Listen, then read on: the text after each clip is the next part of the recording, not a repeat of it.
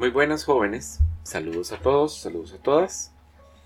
En lugar de escribirles un correo largo hablando acerca de eh, la prueba parcial que vamos a tener en unos días, preferí grabarles este audio en donde les explico un poco lo que quería conversarles si hubiéramos podido reunirnos el día de ayer en horario del curso, que no pudimos como bien saben por el hecho de que fue feriado.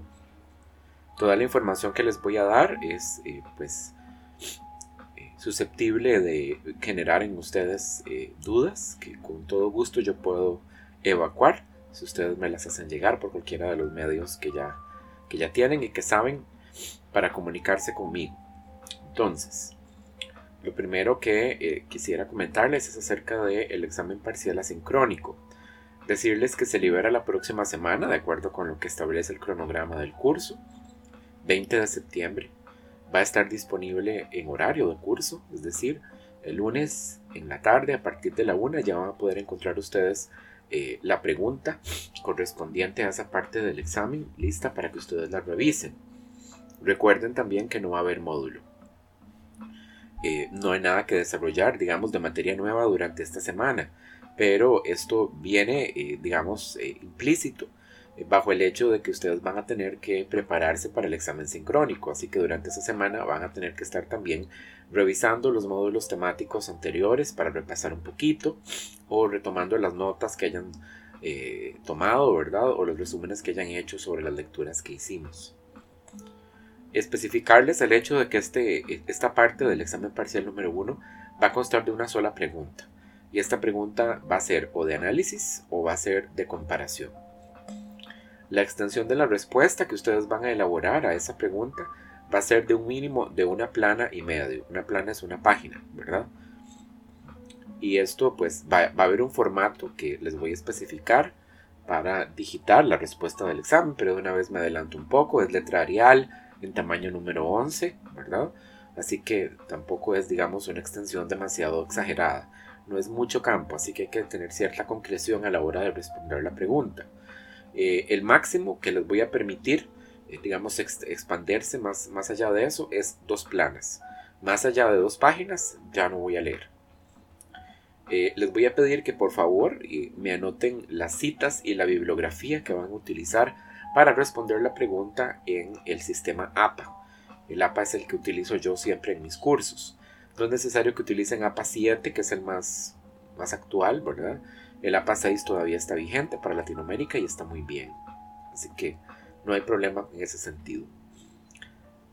Para asegurarme de que pues, ustedes hagan el mejor desempeño en la resolución de ese ejercicio, les voy a pedir encarecidamente que revisen un PDF que yo he colocado en el entorno virtual del curso, en la sección que corresponde a este primer parcial. Ese PDF es un texto que yo mismo he escrito y que yo hago circular siempre en mis cursos de Introducción al Arte 1 e Introducción al Arte 2. Eh, se llama Guía para resolver los ejercicios del curso, en este caso Guía para resolver los ejercicios del examen. Y es un texto eh, corto, sucinto, pero muy informativo que les explica a ustedes cuáles son los cuidados que debemos de tener para responder una pregunta de análisis o una pregunta de comparación. Les brindo a ustedes también una definición de todos los términos eh, teóricos, técnicos que aplicamos en la historia del arte para tener todos, eh, digamos, eh, comprensión total del vocabulario que se está utilizando para formular la pregunta. Es decir, si yo les pido que hagan un análisis estilístico, ¿qué quiere decir eso? ¿Qué implica estilístico? Si yo les pido que hagan una comparación a nivel de técnica, iconografía, bueno, ¿qué es lo técnico y qué es lo iconográfico? ¿Verdad? Si yo les pido que ustedes contrastan dos obras de arte, ¿qué implica hacer una comparación? ¿Qué sería, digamos, eh, hacerlo de manera incorrecta? ¿Cuáles serían, digamos, eh, los posibles caminos erróneos que podríamos tomar? Ese tipo de cosas es la que quisiera, pues, que ustedes se informaran a través de ese texto. Eh, les voy a pedir que por favor encarecidamente lo revisen antes de responder la pregunta del examen y mandármela a mí para que no tengamos después problemas. Es decir, cualquier corrección que yo haga eh, de cosas que ya están eh, consignadas en ese texto, pues me parece que eh, no hay manera de reclamar, ¿verdad? No hay punto de reclamo. Les voy a recordar también que pueden consultarme dudas sobre la manera en que está planteada la pregunta o este, cuáles serían las fuentes más idóneas que podrían utilizar o si tienen duda al respecto de si alguna, alguna fuente les puede servir. Eso con mucho gusto me lo pueden hacer llegar en el transcurso de la semana, ¿verdad?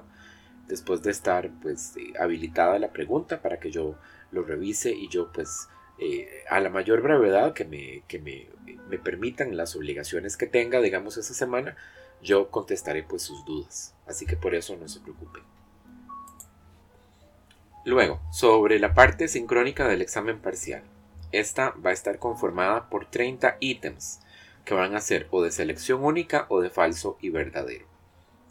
Van a tener dos horas de tiempo para resolver esa parte del examen y va a estar disponible desde las 8 de la mañana hasta las 9 de la noche del día marcado en el cronograma de curso. En el caso de ustedes ese día es 27 de septiembre.